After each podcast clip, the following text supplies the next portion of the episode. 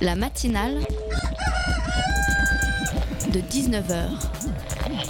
Et bah, c'est une émission qui parle de société, de politique, euh, Culture alternative. On va aussi parler de sport, euh, de gens dans la rue. et l'actualité en règle générale. On va peut-être parler des corbeilles à linge pas en osier d'Auvergne. voilà, il y aura, il y aura des invités. Sociologues, des invités chercheurs. Les invités ne diront que des choses intelligentes. Ça va peut-être s'étriper un peu de temps en temps, mais La matinale de 19h, du lundi au jeudi jusqu'à 20h sur Radio Campus Paris. Avez-vous entendu parler de la VR, communément appelée Virtual Reality, réalité virtuelle, comme disent les non-bilingues, les lingues, les français en somme? La VR donc est un procédé technique permettant, en, mettant, euh, en se mettant un casque sur les yeux, de nous immerger dans une scène à 360 degrés. J'ai pu en faire l'expérience passionnante, c'était hier au Paris Science, festival de documentaires scientifiques, dont Radio Campus est partenaire d'ailleurs, qui proposait des diffusions de courts-métrages documentaires scientifiques signés Arte et tournés en 360 degrés donc. On associe beaucoup cette innovation à du cinéma, preuve en est la présence de ce type d'expérience dans un festival cinématographique, et pourtant on peut se demander si c'en est vraiment, ou un autre art en soi. Sachant que cette expérience ne se passe pas sur un seul écran, mais sur plusieurs cumulés, qui donnent donc une vue qui correspond euh, finalement à la vue humaine. Les codes de mise en scène donc ne seraient pas les mêmes, et c'est même si cet art se démocratise euh, dans l'univers du cinéma. Donc associer la réalité virtuelle au cinéma, ça reviendrait à dire que le cinéma est une forme de théâtre augmenté, euh, de même que le théâtre est une forme de stand-up augmenté avec des décors et des personnages, ou encore que le stand-up est une forme de meeting politique augmenté, ici au euh, ici au sens où un humoriste assume au moins qu'il dit de la merde juste pour plaire. Pas d'amalgame entre les arts, donc l'occasion pour nous d'en créer un nouveau? La matinale de 19h, le magazine de Radio Campus Paris. Bonsoir la France, Ilienne Bienvenue dans la matinale de 19h. On commence cette semaine sous le signe du hashtag pas de vague, apparu sur les réseaux en cette fin de mois euh, et utilisé par des professeurs du secondaire qui témoignent des violences dont ils sont victimes en cours, notamment dans des établissements en zone d'éducation prioritaire. On en parle dans un instant avec Norman Gourrier, lui-même professeur et responsable du syndicat national des collèges et lycées. On accueillera ensuite Arnaud Poisson- Poissonnier, fondateur de Baby Loan, plateforme de, crédit, euh, de microcrédit solidaire soutenant des projets de développement à travers le monde. Et ce n'est pas tout, puisque Lucas fera un petit exposé sur, euh, ou même qu'on peut qualifier de chronique, sur l'élection du candidat d'extrême droite euh, euh, Bolsonaro au Brésil. Et Pitoum se confiera une nouvelle fois sur ses pulsions bobo, écolo, gauchalo, anticapitaliste, pour le plus grand plaisir de nos oreilles. C'est bon, veux étudier, nous C'est quoi la crise T'es sauvage Hein Pourquoi vous rentrez comme ça Pourquoi vous, vous me traitez de sauvage C'est parce que je suis noir, hein Tout ce que je veux, c'est que vous rentriez dans cette pièce calmement, c'est tout. Ouais, c'est vrai, Santa. Après, vous parlez de respect. Non mais tiens, parlons-en de respect, justement. Alors, il est 8h20. 8h20 exactement. On n'est toujours pas rentré dans le théâtre. Oh, il est 8h19. Combien d'entre vous sont venus à l'heure ce matin Ouais, moi, je suis venu. Ouais, c'est ça. Personne ne bouge Ah, tu vas toi, là, reste tranquille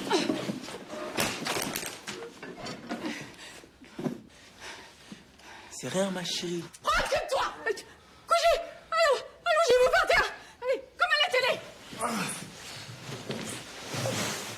Bon. Eh bien, je crois qu'on va pouvoir faire un cours.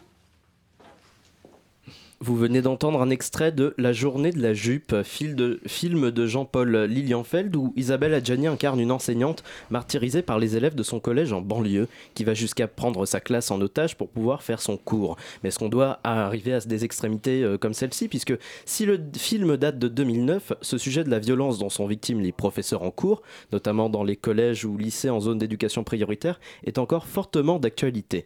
Preuve en est l'apparition récente du hashtag pas de vague, dont s'emparent de nombreux enseignants pour exprimer les difficultés, la violence parfois extrême euh, et banalisée de certains élèves à leur égard. Quelles sont les violences vécues par ces professeurs? Sont-elles relayées par les établissements? Et surtout, comment y remédier Vaste sujet donc qu'on va aborder avec Norman Gourrier, professeur et responsable euh, syndical du CNCL, syndicat national des collèges et lycées. Bonsoir Norman Gourrier. Bonsoir. Merci d'être avec nous euh, au micro de la matinale pour euh, aborder ce sujet. Avec moi pour mener cet entretien, on accueille Bettina de la rédaction de Radio Campus Paris, qui, ne l'oublions pas, coordonne aussi cette émission. Salut Bettina.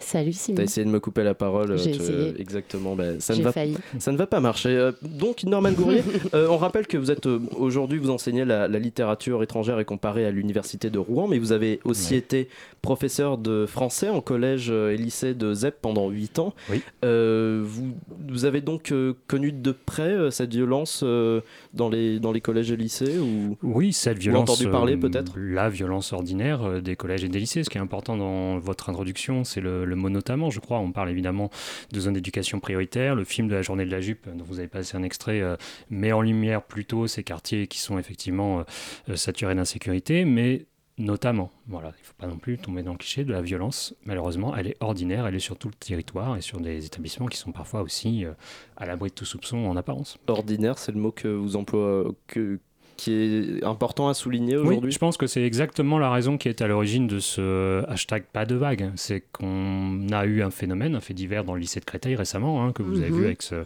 Avec cette ce- vidéo. ce pistolet braqué, euh, cette arme certes factice. Le- ouais, euh, on va qui juste rappeler voilà, ce qui s'est passé, c'est que dans cette vidéo, euh, on voit ce lycéen de Créteil qui pointe une arme factice sur son enseignante en lui ordonnant de, euh, le, de le noter présent à son cours. Alors, vous, vous, vous pensez qu'il s'agit d'un d'un cas euh, isolé ou est-ce que, euh, au contraire, c'est euh, euh, un geste révélateur d'une violence banalisée? Euh, je dirais ni l'un ni l'autre. C'est un fait qui a marqué les esprits parce qu'il est choquant, il y a une mise en scène visuelle qui, euh, évidemment, euh, euh, va frapper les, les gens immédiatement. Il a été diffusé sur les réseaux sociaux, ce qui évoque aussi d'autres problématiques. Il y a Mhm. une vraie pression psychologique qui est mise sur le professeur qu'il ne faut pas négliger. Mais ce que dit le hashtag pas de vague dans le creux de cet événement, Mhm. c'est qu'il ne faut pas non plus, devant cet événement-là, oublier tout le reste qui est la violence verbale, euh, les pressions psychologiques, les intrusions des familles qui sont violentes à l'égard des professeurs, qui ça sont le vrai quotidien Ouais, voilà, des enseignants. J'allais vous demander quel type de violence constatez-vous concrètement? Qu'est-ce qu'on vous rapporte? Qu'est-ce que vous vous constatez? D'une manière générale C'est quoi les choses les plus, euh, euh, les plus attendues pour un prof? Avant d'aller en cours Alors, c'est euh, les violences qu'on constate et qu'on nous rapporte, nous, en tant que représentants syndicaux, elles sont variables en fonction du secteur d'enseignement concerné. Par Mhm. exemple, pour le premier degré, école élémentaire, école primaire, évidemment, on est sur des, des enfants euh, qui sont en bas âge, qui vont pouvoir faire preuve parfois de comportements asociaux et violents, mais il y a des structures qui existent pour relayer ces situations, comme les IME. Euh, c'est des violences qu'on apprend aussi, d'un point de vue pédagogique, à gérer un peu mieux. Donc la vraie violence à laquelle vont être exposés les instituteurs et les professeurs des écoles sont des violences en contact avec les familles de ces enfants. Parce que les écoles euh, sont devenues de moins en moins le sanctuaire qu'elles étaient avant. C'est-à-dire Mhm. qu'on a des intrusions de plus en plus souvent et des contacts physiques ou des agressions verbales assez fortes pour les instituteurs. Si vous passez au collège, là c'est différent. Le collège, il est encore un peu sanctuarisé. On a quand même une certaine réserve avec les familles extérieures. Par contre, les enfants qui sont dans l'âge de l'adolescence, eux vont avoir des comportements plus extrêmes, plus violents, plus imprévisibles et, et qui vont directement concerner les professeurs. Donc là, ça peut être euh, ça peut aller jusqu'au coup, ça peut aller des menaces, euh, des comportements euh, qui sont un petit peu provocateurs, euh, et puis après ça va jusqu'à euh, des choses, euh, des faits divers qu'on a pu avoir, des, des chaises qu'on vous lance, des, euh, Mm. des lacs euh, qu'on utilise pour faire du lance-flamme, euh, et puis Ouais, euh, une arme et- factice. Voilà, après on a, euh, c'est c'est malheureusement presque folklorique tous les cas de choses qu'on peut voir apparaître dans ces situations-là. Et alors, est-ce qu'il est, est-ce qu'il existe des disparités géographiques euh, de cette violence ou est-ce que, enfin, est-ce que ça a lieu que dans les ZEP ou est-ce que c'est quelque chose qu'on constate euh, sur l'ensemble du territoire On en parlait justement euh, en début de- d'interview. N'hésitez Ouais, pas. ouais, oui, bon. Évidemment qu'il y a des disparités géographiques. Le, le terme de, de ZEP recouvre de moins en moins de réalité parce que tout simplement, euh, le nombre d'écoles qui sont classées ou collèges et lycées qui sont classés en éducation prioritaire diminue d'année en année, Mhm. puisqu'évidemment, ce sont des établissements qui coûtent plus cher à l'État parce qu'on donne un certain nombre de, de primes et de moyens supplémentaires à ces établissements. Et pourtant, la réalité de violence, elle, elle reste là. Hein. C'est pas parce qu'on enlève le titre que la violence disparaît. Et, euh, et aussi, j'ajouterais que euh, on imagine peut-être un peu à tort que c'est urbain. Ce sont des problèmes urbains, Mmh, méga oui, urbains, qui concernent des zones de concentration de population, de difficultés liées à des personnes qui sont issues d'immigration, de mauvaises, enfin, des discours comme ça qu'on a vite fait de tenir. Et en vérité, moi je viens de Normandie, on a des secteurs dans la campagne qui sont euh, totalement déshérités de moyens, qui ne sont pas classés forcément en éducation prioritaire. On a des élèves qui ont des gros retards de scolarisation et on a des situations très difficiles qui arrivent aussi. D'accord, donc le problème euh, ne vient pas forcément du, du lieu où, où on se trouve. Euh, alors le hashtag pas de vague euh, révèle qu'en plus de vouloir faire la lumière sur la violence banalisée dont les enseignants sont victimes de la part des élèves, il est surtout question, pour eux on a le sentiment, de dénoncer le manque de soutien de la direction des établissements. Alors pourquoi est-ce que les directeurs et directrices ne soutiennent pas les enseignants comme ils le devraient? Alors, pour répondre à cette question, on peut faire un tout petit peu d'histoire. Jusque dans Allez-y. les années 90, euh, les euh, établissements, les chefs d'établissement, les, les personnels de direction euh, étaient parmi l'équipe pédagogique, soutenant les enseignants face aux situations difficiles ou aux crises qu'ils pouvaient rencontrer avec les enfants ou les familles. C'était leur rôle. Hein, si vous voulez, un rôle un peu cohésif dans Mhm. l'établissement. À partir des années 90, notamment en 95, c'était le mandat de M. Chirac, on est passé à une nouvelle logique. On a voulu faire des chefs de direction des sortes de PDG pour transformer nos écoles publiques en entreprises où il y a un boss qui relaye une volonté et qui l'applique à des employés. Et à partir de là, eh bien, on a vu euh, fleurir des primes de résultats ou des primes de performance qu'on accorde aux chefs d'établissement en fonction de la Mmh. réussite, entre guillemets, des établissements Ah. En fonction. Alors, ça n'est pas aussi explicitement dit, mais du moins possible de vagues ou de bruit que l'on fait dans l'établissement. C'est-à-dire que si on évite de faire des conseils de discipline trop souvent, ou si euh, on arrive à faire que les choses se tassent quand il y a un problème de fond euh, avec les équipes enseignantes, bon, bah, on évite de s'attirer les foudres du rectorat et on sera peut-être mieux récompensé. Et on fait pas de vagues. On ne fait pas de vagues, hein, c'est vraiment le terme. On est passé dans ce camp-là, donc les enseignants se sont retrouvés tout d'un coup privés de celui qui était leur bouclier et leur aide pour presque ouvrir un conflit Donc interne. Voilà, à l'intérieur.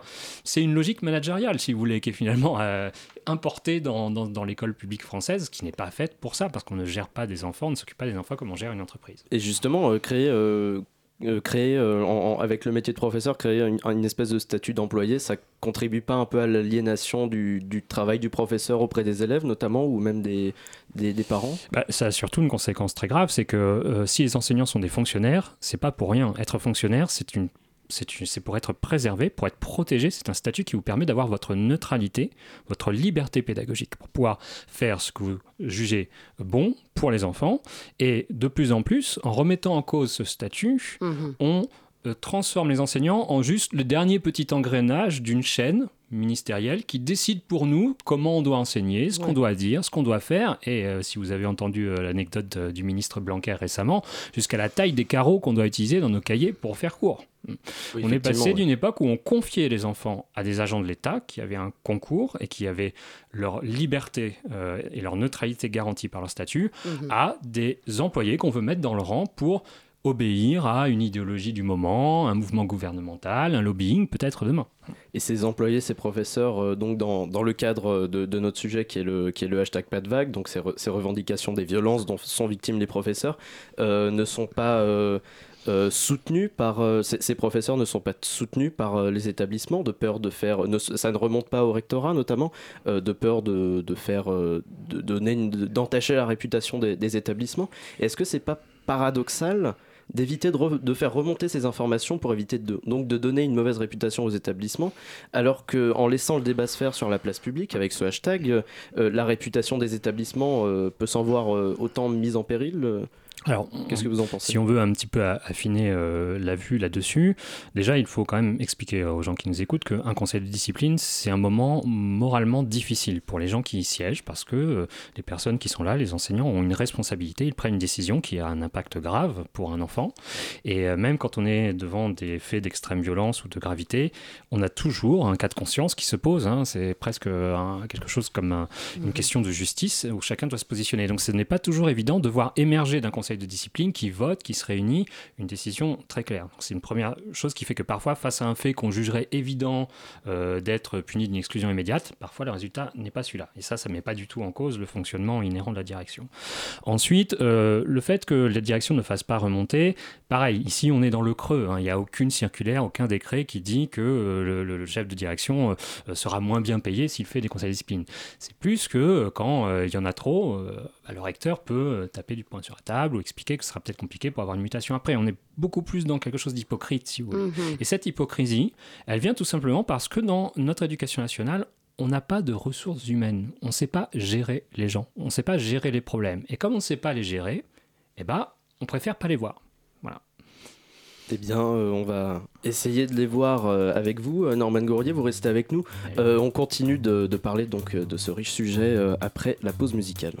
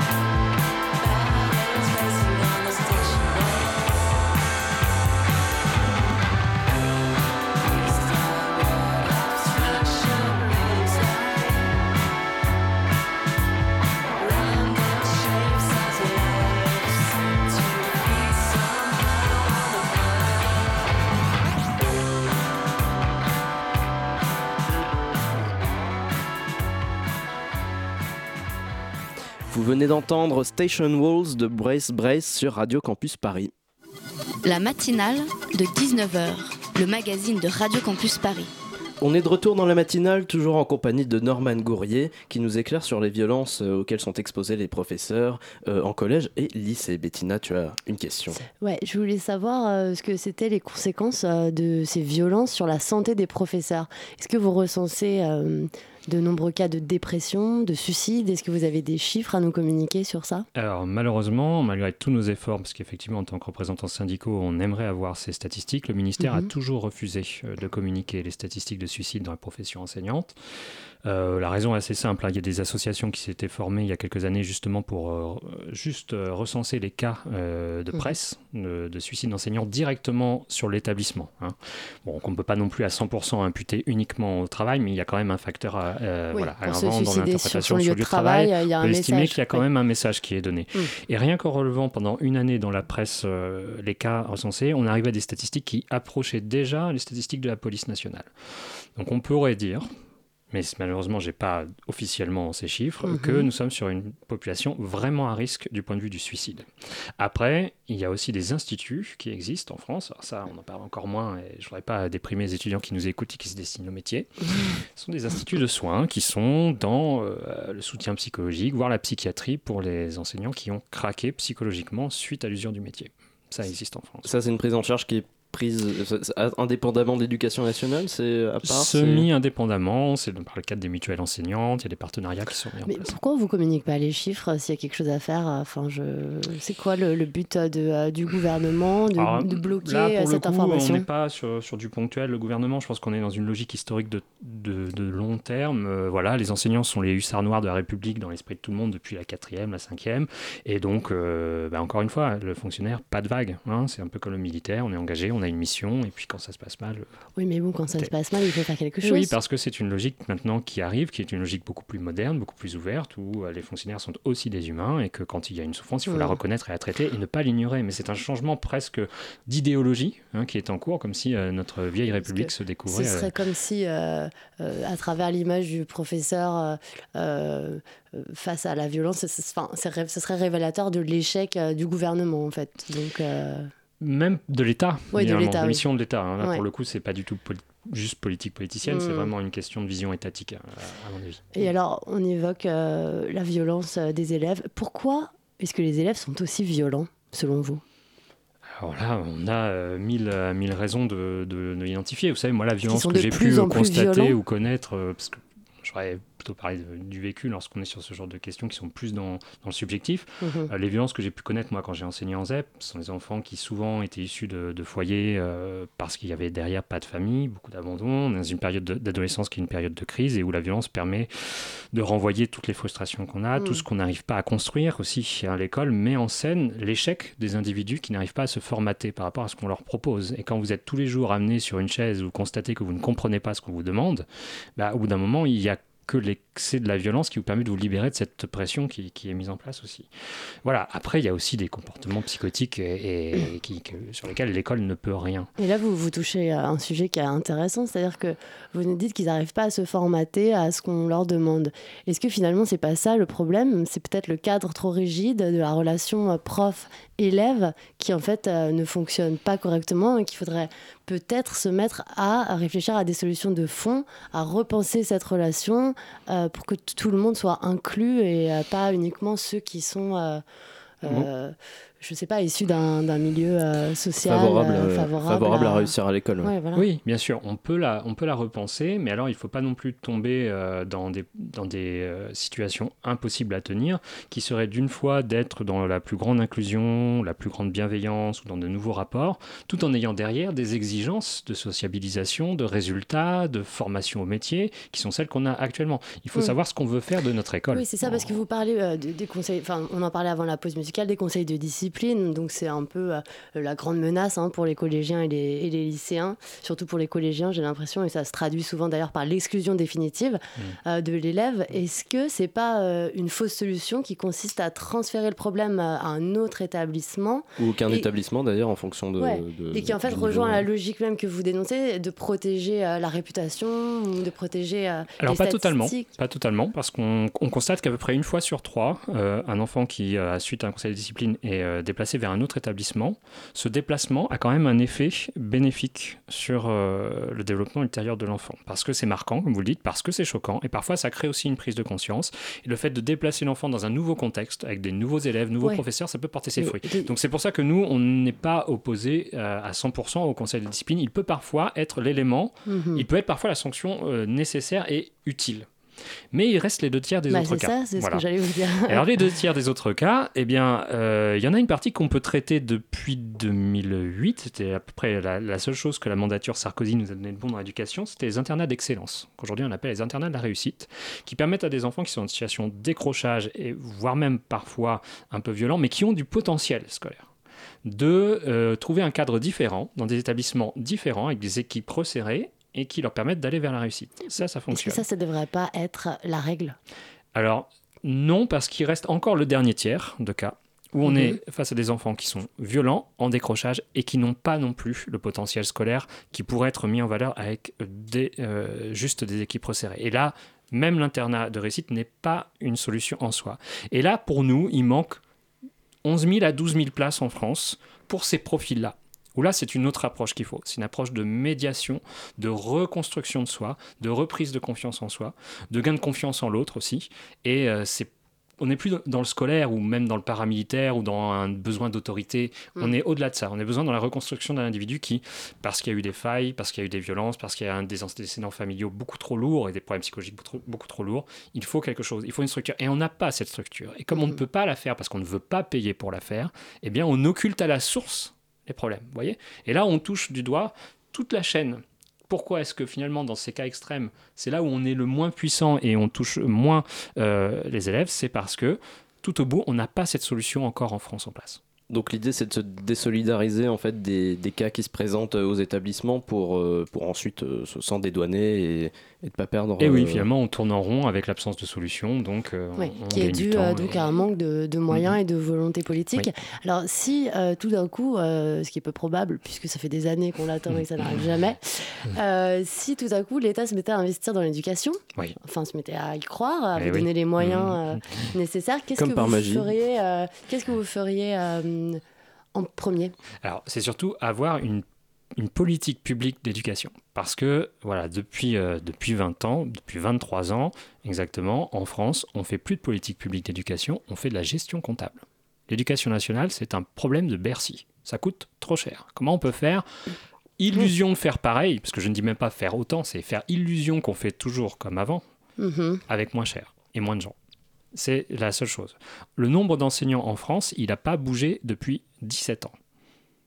En 17 ans, la population française, je vous laisse euh, imaginer hein, le nombre de millions qu'on est en plus en 17 ans. Donc voilà, les moyens ont été considérablement Dès qu'il y a réduits. des coupes budgétaires à faire, C'est dans l'éducation. Voilà. Voilà, c'est ça. Si on avait gardé des moyens équivalents par élève Oui. à ce qui se passait euh, dans les années 90, aujourd'hui, on les aurait, nos structures. Hmm. Mais qu'est-ce que vous faites concrètement comme, euh, comme, euh, comme mi- mesure euh, qui pourrait avoir un impact assez euh, important sur La mise en place de ces structures alternatives dont je vous parlais, pour moi, c'est vraiment un point numéro un. Parce que c'est pour le bienfait de ces enfants, mais c'est aussi pour le salut de tous les enfants. Parce qu'il suffit qu'un seul de ces profils dans une classe peut avoir un effet extrême sur le perte de temps d'enseignement, sur la déstabilisation des équipes et sur l'exposition. Donc ça, c'est vraiment des une des premières mesures. externes ou internes aux établissements On ne peut pas se permettre de les faire totalement externes. Il faut qu'elles restent en partenariat. Mais Mhm. vous avez des choses qui sont mises en place. On a des micro-lycées, il y a des structures qui parfois fonctionnent avec l'institution militaire, on a des lycées de la seconde chance, on a des choses avec l'apprentissage aussi. Mhm. Mais toutes ces solutions qui existent en France, elles existent pour après 18 ans, quand vous êtes majeur, quand Ouais. on est dans un, dans un là, le retour. problème Le problème, il est avant. euh, ouais. Il n'est pas non plus les tout petits, parce que les tout petits, on a des réponses,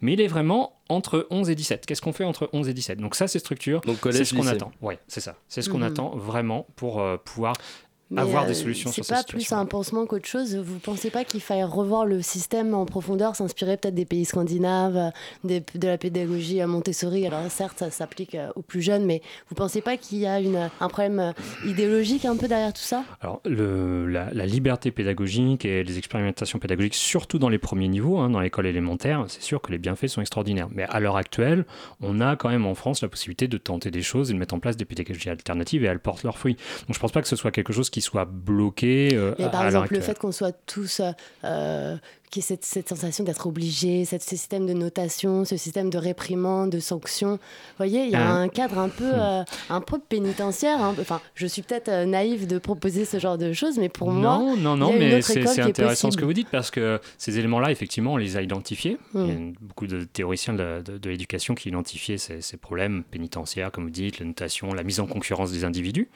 Sauf que les gouvernements qui se sont emparés de ces idées s'en sont servis non pas pour mener une politique logique par rapport à ça, mais pour faire des économies et transformer l'école vers une autre logique. C'est-à-dire qu'en fait, ils se sont habillés d'un point de vue de la communication de ces arguments que vous donnez, ayons une école. On, a- on est en train de faire disparaître les notes au collège, par exemple. À l'heure actuelle, c'est exactement la réforme du collège qui avait été mise en place par M. Payon. Mais en échange, qu'est-ce qu'on fait? Eh ben, On multiplie euh, les réunions, les croisements pédagogiques pour les enseignants, on allonge leur temps de travail autour de la classe et on diminue le temps euh, disciplinaire où on transmet vraiment des savoirs. Et donc on fragilise aussi la qualité des enseignements qu'on donne.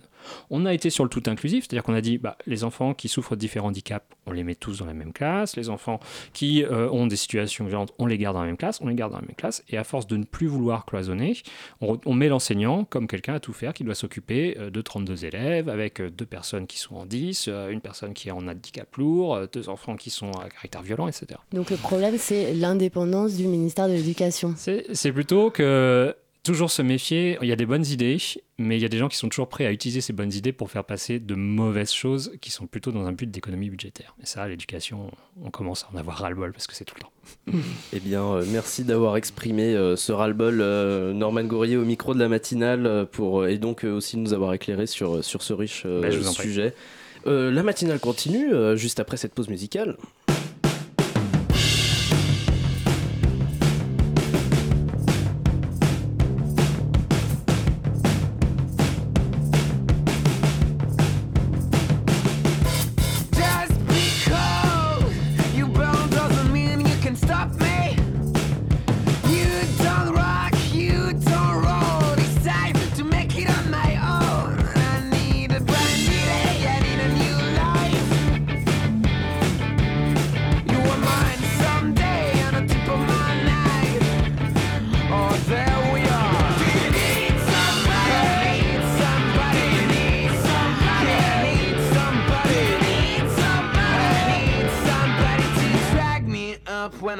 laying down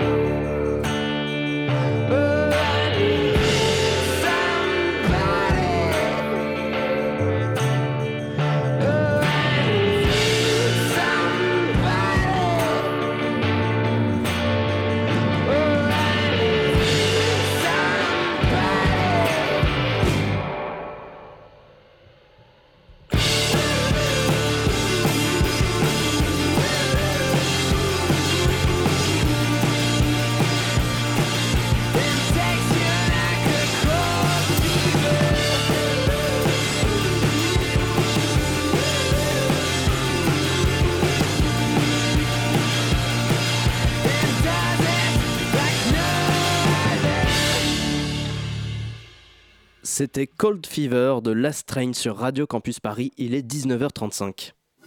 La matinale de 19h, le magazine de Radio Campus Paris. On est en direct jusqu'à 20h sur le 93.9 et tout de suite on passe à la première chronique de cette matinale de 19h avec Lucas. Je crois que tu as une bien mauvaise nouvelle à nous annoncer Lucas. Oui, nous- Bonsoir aussi. Bonsoir à toi et oui, en effet, je viens avec une mauvaise nouvelle. Nous en avions parlé ici même il y a quelques semaines. Le premier tour de la présidentielle brésilienne laissait présager le pire pour cette jeune démocratie sortie de la dictature il y a une trentaine d'années. Le pire, il est sorti des urnes hier soir et s'affiche ce matin enrageant, exaspérant en une de la presse quotidienne mondiale. Le candidat d'extrême droite Jair Bolsonaro a remporté l'élection présidentielle brésilienne avec plus de 55% des voix, devançant largement son adversaire du Parti des travailleurs, Fernando Haddad. C'est définitivement une samba triste pour les Brésiliens qui avaient pourtant essayé de former tant bien que mal un front républicain derrière le cri Elenao. Elenao, pas lui, pas lui en vain, puisque c'est bien Jair Bolsonaro, l'ultra-conservateur nostalgique de la dictature, qui gouvernera le Brésil, sixième puissance économique mondiale à partir du 1er janvier prochain. Ça fait froid dans le dos. Ça fait froid dans le dos, mais force est de constater que Jair Bolsonaro a bel et bien gagné à l'amiable. Malgré l'unanimité de la presse française et plus largement de la presse occidentale, le peuple brésilien, par le biais du suffrage universel, s'est exprimé, et ce, de manière assez claire. Alors bien sûr, il souffle sur ces résultats un vent de dégagisme. Ces dernières années, le PT a eu du mal à faire face à la mauvaise conjoncture économique que connaît actuellement le Brésil et une violence quotidienne, un taux d'homicide absolument insupportable pour la majorité des Brésiliens. Le- les nombreux scandales de corruption qui ont touché une bonne majorité de la classe politique brésilienne. Ont fini par rompre le lien très fort qu'il existait entre le peuple et le Parti des travailleurs. Est-ce que euh, Jair Bolsonaro lui-même a été touché par euh, des affaires de corruption dont tu parlais? Est-ce qu'il n'y a pas un infime espoir qu'il soit destitué, comme ce fut le cas par exemple pour euh, Dilma Rousseff, l'ancienne présidente? Eh bien non, hein, il n'a pas été touché par les scandales de corruption et a priori il pourra gouverner Mince. avec le soutien du Congrès qui au regard des premiers résultats devrait être ultra conservateur lui aussi. Mince, ah là là. Et maintenant, euh, quel est le programme, j'ai envie de dire? Et bah déjà on peut commencer par remarquer que son programme est très flou, hein, voire euh, complètement incohérent parfois. Bolsonaro lui-même reconnaît ne pas avoir beaucoup de connaissances en matière d'économie et lorsqu'on lui pose des questions à ce sujet, il renvoie sans gêne les journalistes vers son ministre de l'économie pressenti, Paolo Guedes, connu euh, pour être un ultra-libéral qui souhaite privatiser à tour de bras. Vous l'aurez compris, comme pour Trump, il faudra aussi se méfier de l'entourage de Jair Bolsonaro, des hommes de l'ombre qui gouverneront avec lui. J'ai cru entendre aussi qu'il y avait des, qu'il y avait des positions, comment dire, euh, trumpiennes ou trumpistes, je ne sais pas, à propos du port d'armes Oui, exactement. hein, C'est combattre la violence par la violence. hein. C'est ce qui a d'ailleurs séduit une grande partie de son électorat.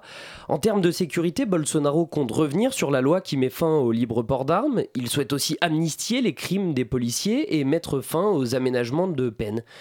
Cette dernière mesure, par exemple, au-delà d'être polémique, apparaît comme très compliquée à mettre en place car le pays souffre déjà d'un problème de surpopulation carcérale estimé à 197%. Voilà, il y a beaucoup d'incohérences comme celle-ci dans son programme, beaucoup de points d'interrogation pour la suite, mais cette élection ressemble avant tout à un grand saut dans l'inconnu. Deux mois après son musée national, c'est donc toute une nation qui brûle en ce moment au Brésil. Eh bien, euh, malheureux- eh bien euh, merci euh, Lucas pour ce, panorama brésilien et sur ce résultat de, de ces élections. La matinale de 19h, le magazine de Radio Campus Paris. Du lundi au jeudi jusqu'à 20h. Est-ce que vous connaissez le microcrédit, chers auditeurs? C'est un type d'emprunt solidaire que propose Baby Loan, plateforme où euh, les prêteurs, les babyloniens comme on les appelle, peuvent donner une somme pour aider à financer euh, des projets euh, de développement un peu partout dans le monde. Pour en parler, on accueille Arnaud Poissonnier, fondateur de la plateforme Baby Loan. Arnaud Poissonnier, bonsoir. Bonsoir. Merci d'être avec nous dans la matinale. Avec moi en plateau se trouve aussi Vincent de la rédaction de Radio Campus Paris. Salut bonsoir. Vincent. Bonsoir Simon, bonsoir à tous. Alors, euh, face à quel constat euh, vous avez décidé de créer la plateforme Babylone? En fait, Babylone, c'est c'est une, c'est une vieille histoire. On a, on a lancé Babylone il y a une dizaine d'années. À une époque euh, où, moi j'étais euh, j'étais banquier, je suis sorti du métier de banquier pour me consacrer au, microcrédit. Mais surtout quand j'ai découvert le microcrédit hein, en, en 2005, je me suis aperçu que euh, la façon dont se finançait le microcrédit, vous savez, le microcrédit, c'est tous ces petits crédits qu'on accorde à des gens exclus de tout, hein, exclus de la finance, exclus des, systèmes économiques traditionnels. Eh bien, on- on va accorder ces petits crédits et la microfinance a besoin de trouver de l'argent pour accorder tous ces petits microcrédits à l'autre bout du monde. Et bien, quand j'ai découvert le microcrédit, je me suis aperçu d'une deuxième chose, c'est que euh, le financement du microcrédit ne se faisait pas par le grand public. C'est-à-dire, on parlait partout du, microcrédit avec Younous, le prix Nobel de la paix, etc. Donc, euh, le microcrédit se démocratisait, mais en fait, il n'était financé que par des banques internationales, des fonds d'investissement, etc. Il y avait, le, grand public n'y était, pas- était pas associé.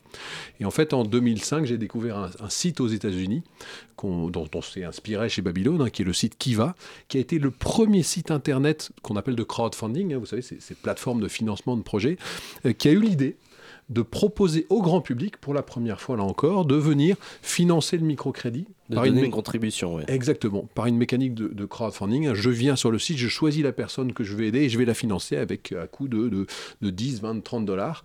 Et donc, quand moi j'ai déc- découvert Kiva en, en- en 2006, je travaillais chez, chez Acted, cette grosse ONG française, je les aidais à développer leurs activités de microcrédit. Quand j'ai découvert Kiva, je me suis dit, mais c'est génial ce truc, il faut absolument qu'on crée un équivalent de Kiva en France. Donc, c'est comme ça que l'histoire de Babylone a démarré il y a une dizaine d'années. Et donc euh, Babylone, c'est euh, une forme de, c'est un dérivé du, du crowdfunding euh, tel qu'on le connaît aujourd'hui. Alors c'est effectivement c'est une petite niche du crowdfunding. hein. Quand on parle quand on parle crowdfunding aujourd'hui dans le monde, vous avez 6 ou 7 000 plateformes qui font plein de métiers, du prêt aux entreprises, de, de l'investissement en capital, du don récompense. On connaît tout, ce Kickstarter, KissKissBankBank, etc. Eh bien effectivement, dans, parmi ces 7 000 plateformes de crowdfunding dans le, dans le monde, bah, dans un petit coin, il y en a une vingtaine qui sont spécialisées sur le, le financement du microcrédit. Donc c'est du crowdfunding solidaire, mais vraiment très très particulier, euh, donc destiné à aider les gens à l'autre bout du monde. Alors, Vincent. euh, vous parliez de, de la date de 2008. En fait, c'est une date intéressante parce que c'était en pleine crise. En tout cas, c'était le début de la crise euh, financière mondiale euh, dont on voit encore les conséquences aujourd'hui. Est-ce que euh, finalement, la plateforme que vous avez créée a d'une part vocation à aller un peu contre euh, le courant du système bancaire actuel Et est-ce que dix ans après, finalement 2008, on arrive à une démocratisation de ce mode de financement? Alors, je, je suis très content que vous me posiez la question parce que quand on a lan- lancé euh, euh, à l'été 2008, quand on a lancé Babylone, euh, 15 jours après, il y avait effectivement la, faillite de, Lehman Brothers. Et, c'était très drôle parce qu'à l'époque, euh, on disait à nos Babyloniens, hein, les, membres prêteurs sur Babylone, quand ils s'inscrivaient, ils pouvaient écrire sur leur compte pourquoi avez-vous euh, décidé de, de- de- de devenir membre de Babylone? Il y avait plein de gens qui, à l'époque, nous disaient euh, parce que mon, mon banquier est un salaud, la finance, c'est tous des pourris. On avait un espèce de- d'effet miroir à 15 jours près, avec la faillite de, Lehman Brothers, donc, qui, était vraiment sym- symptomatique, effectivement, de, de l'émergence de ces nouveaux outils de finance alternatives, notamment par Internet, hein, qui sont des outils, effectivement, qui permettent de concevoir la finance différemment, la finance dans une relation directe entre le financeur et, le projet final. hein. et c'est vrai que ça, c'est une tendance qui démarrait il y a 10-15 ans, mais qui aujourd'hui se développe beaucoup avec tout un tas d'outils alternatifs de la finance. Euh, Il n'y a pas de raison que ça s'arrête, évidemment. D'ailleurs, c'est intéressant de voir que les banques aujourd'hui, de plus en plus dans leur communication, s'inspirent du crowdfunding pour montrer qu'elles sont transparentes, que l'argent euh, qu'elles attribuent à des entreprises, ben, elles vont montrer à qui c'est attribué. Enfin, on, est dans une, on a créé une logique de transparence dans la finance et tous ces outils alternatifs n'arrêtent pas de se développer. Donc oui, ça va continuer. Euh, on, parlait de, Mohamed Younous, qui est finalement un peu l'inspirateur finalement de tout ce mouvement de microcrédit, et également de Lehman Brothers à l'instant. C'est amusant parce que Mohamed Younous a une citation, il, a comparé, en fait, finalement, il a dit que les destins de la banque Lehman Brothers et aussi euh, des femmes, par exemple, qui travaillent au Bangladesh dans, dans des fabriques de vêtements sont étroitement liés. Est-ce que vous pensez vraiment que la finance a un rôle vertueux, un rôle social? Est-ce qu'on peut dire ça aujourd'hui? Mais je pense que plus, plus la. plus- je, vais, je vais être un peu direct mais, ou, ou un peu brutal, mais plus une forme de la finance institutionnelle est décadente, c'est-à-dire part sur des voies qu'on a connues en 2008, mais elles reviendront. hein. Là, on est en train de nous repréparer des, des cracks, enfin, des catastrophes financières. Moi, je suis sûr, dans les deux ans, on va avoir un gigantesque clash, ça va être très drôle. Je dis, mais plus, plus il y a une partie de la finance. pour tout le monde, ouais. Non, mais on, est bien d'accord, c'est une façon de parler. Bien sûr, ouais. J'étais banquier pendant, pendant 12 ans, donc je connais bien le monde de la finance, de la finance institutionnelle. Mais, mais, mais plus la finance institutionnelle, par moment, dérive vers, dans, des, dans des voies qui sont pas bonnes, plus effectivement, ça ouvre la voie. À, des modes de finance alternatives, hein. le, microcrédit extraordinaire. Si vous avez d'un côté euh, Lehman Brothers ou toutes les banques euh, déviantes qui, qui, qui, qui affectent des sommes incroyables à des choses totalement inutile. hein. Moi, je me souviens, j'étais chez Merrill Lynch à l'époque de, la bulle Internet. Tous les produits financiers qui ont, donné, qui ont donné lieu à la crise de 2008, on n'y comprenait strictement rien. Donc, on est sur une finance spéculative dans laquelle 90% des actifs ne sont pas affectés à de l'économie, alors qu'en miroir, effectivement, euh, bien on a ce qu'explique très bien le professeur Younous. hein. Moi, je dis souvent le, le microcrédit, c'est le plus bel outil d'expression de la dignité humaine, parce que quand vous mettez euh, 300 balles dans un microcrédit, ben, vous avez un impact, mais total, colossal sur les familles qui sont financées et, qui vont pouvoir lancer une petite activité d'autosubsistance, faire, venir, faire vivre toute la famille, sortir de la pauvreté. Donc il y a- ce miroir. Et, effectivement, donc, moins la finance va bien, euh, bah, plus les outils alternatifs vraiment au service des hommes, hein, des outils de finance qui replacent l'homme au centre du système, eh ben, se développent et, fonctionnent bien, bien sûr. Donc on va parler euh, de, ce microcrédit, euh, ce, que vous proposez via, euh, via. Euh, c'est- ça se passe avec dans les mêmes modalités qu'un- qu'une demande d'emprunt classique? Comment ça se passe euh?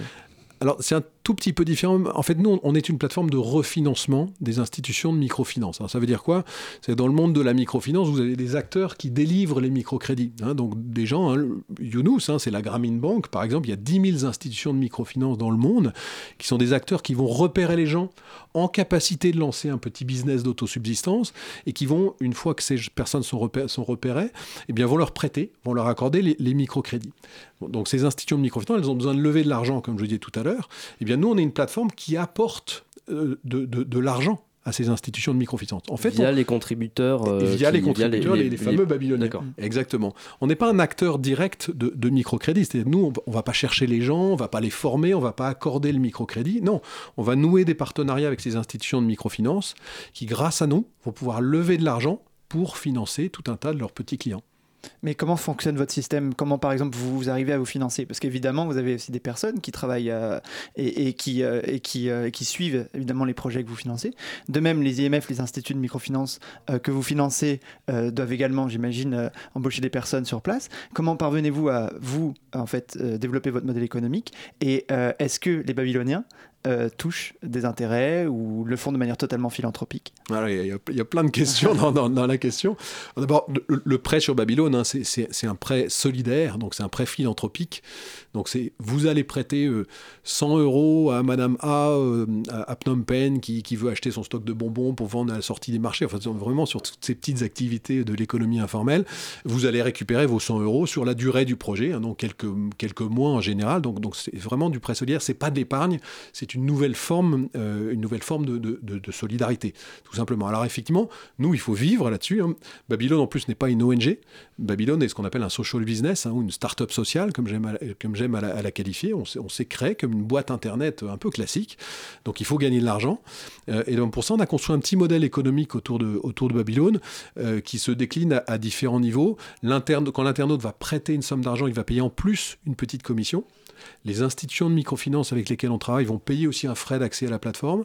Et on a aussi toute une activité corporate, B2B, qui va nous permettre de, vendre des prestations de services à des entreprises euh, françaises qui veulent, dans le cadre de leur politique RSE, diffuser Babylone dans leur écosystème, à leurs salariés, à leurs clients, enfin, etc. Et donc on leur fait payer tout simplement des, prestations de services. Donc on a plusieurs niveaux de revenus qui vont financer nos charges. Mais à ce sujet, vous n'avez pas peur que euh, vos prêteurs, euh, euh, qui, qui, enfin voilà, vous, vous fondez sur, le, sur la philanthropie, est-ce que vous n'avez pas peur que finalement tout cet élan se tarisse avec des, des personnes, qui, des prêteurs qui pourraient bénéficier de, même d'un faible intérêt Finalement, vous auriez un effet de levier très important. Vous pourriez bénéficier de fonds, fonds plus, plus grands encore que ceux que vous, avez aujourd'hui? Oui, alors c'est vrai qu'on a, on, a dans, dans notre métier, il y a des sites qui sont, qui sont tentés à l'étranger à faire du prêt rémunéré pour financer le microcrédit. Et effectivement, ceux qui font du prêt rémunéré lèvent des sommes dix fois supérieures. C'est que le babylonien, dans, le système Babylone, met 200 euros. Sur des sites de prêt rémunéré, y compris au service de la microfinance, eh bien, ce sont des gens qui vont mettre 2 ou 3 000 euros. Donc, vous, avez, complètement raison. Cela étant, nous, on a toujours voulu déployer Babylone euh, comme un outil de solidarité, avec un message très clair qui est dire euh, votre argent va aider, des, gens en les finançant, euh, et surtout, dès lors que le babylonien prête de l'argent sans intérêt à l'institution de microfinance, ça va permettre à l'institution de microfinance de délivrer euh, au bout de la chaîne des microcrédits moins chers, parce que le microcrédit, il y a un taux d'intérêt, évidemment, qui est facturé. Donc on a toujours été dans cette démarche euh, philanthropique, et qui est un message qui passe très bien. Néanmoins, euh, on est en train de réfléchir euh, au lancement d'un deuxième produit. Pour l'instant, le projet s'appelle Babylon, Impact, qui consisterait effectivement à créer un outil de prêt rémunéré, mais non pas pour le microcrédit, mais plutôt pour ce qu'on appelle les social business, donc des entreprises dans les pays en développement qui ont un fort impact social. Donc on y réfléchit, ça va peut-être venir dans les mois qui viennent. Et justement, ces microcrédits, euh, à vous entendre, j'ai l'impression que tous les projets qui, qui sont favorisés par, par, l'argent qu'on prête à ces projets-là, ce sont que des projets d'entrepreneuriat, mais euh, euh, si on, globalise un peu la question de l'emprunt, enfin l'emprunt tel qu'on le connaît aujourd'hui, ça englobe aussi des questions de prêt étudiant, des questions de prêt immobilier. Comment, euh, comment, comment ça se passe? Pourquoi c'est seulement par l'entrepreneuriat qu'on qu'on arrive, qu'on qu'on doit, qu'on doit passer par le, par le microcrédit Et pour, pour compléter la question aussi, comment vous faites pour être tout à fait efficace? Puisque, euh, comme l'a dit très justement Simon, parfois, bah, certes, avoir de l'argent, c'est important pour lancer son activité, mais il faut également être accompagné. Euh, je pense en France, euh, il y a des démarches d'enregistrement d'entreprise, etc. Comment ça fonctionne? Ah, il y a- il y a- il y a- il y a- là aussi, il y a, il y a plusieurs sujets. Euh, moi, je suis, un, je suis un fervent défenseur du, du- du microcrédit pour l'entrepreneuriat. C'est-à-dire qu'on a vu, il y a toute une branche du microcrédit hein, qui s'est développée sur notamment le sujet du microcrédit personnel, notamment dans, les pays en développement, où, euh, il y a eu des, errances du microcrédit, où on a commencé à délivrer du microcrédit pour financer des besoins personnels des gens dans les bidonvilles. Et ça, ça donnait des gigantesques catastrophes, euh, parce que euh, on- on endettait les gens sans générer de revenus supplémentaires euh, auprès de gens qui avaient une culture financière très faible et qui à un moment ne savaient plus rembourser leur crédit, se retrouvaient en surendettement dans les bidonvilles, c'est quand même un peu le, le- le comble. Hein, donc la logique première du microcrédit, hein, telle que l'a déployé euh, si bien le professeur Younous, c'est vraiment de dire on va aider les gens à sortir de la précarité en leur finançant de quoi lancer une petite activité professionnelle d'autosubsistance. Voilà. Donc ça, c'est vraiment le- l'essence du microcrédit dans les pays du Sud. Mais c'est vrai que quand on regarde en France, hein, il y a des déclinaisons plus fines du, microcrédit, puisque le microcrédit existe en France. Le microcrédit personnel en France est très intéressant, par exemple, puisqu'il permet à des gens d'acheter euh, des moyens de déplacement, par exemple. hein. J'ai j'ai besoin de m'acheter une voiture pour pouvoir avoir accès à l'emploi.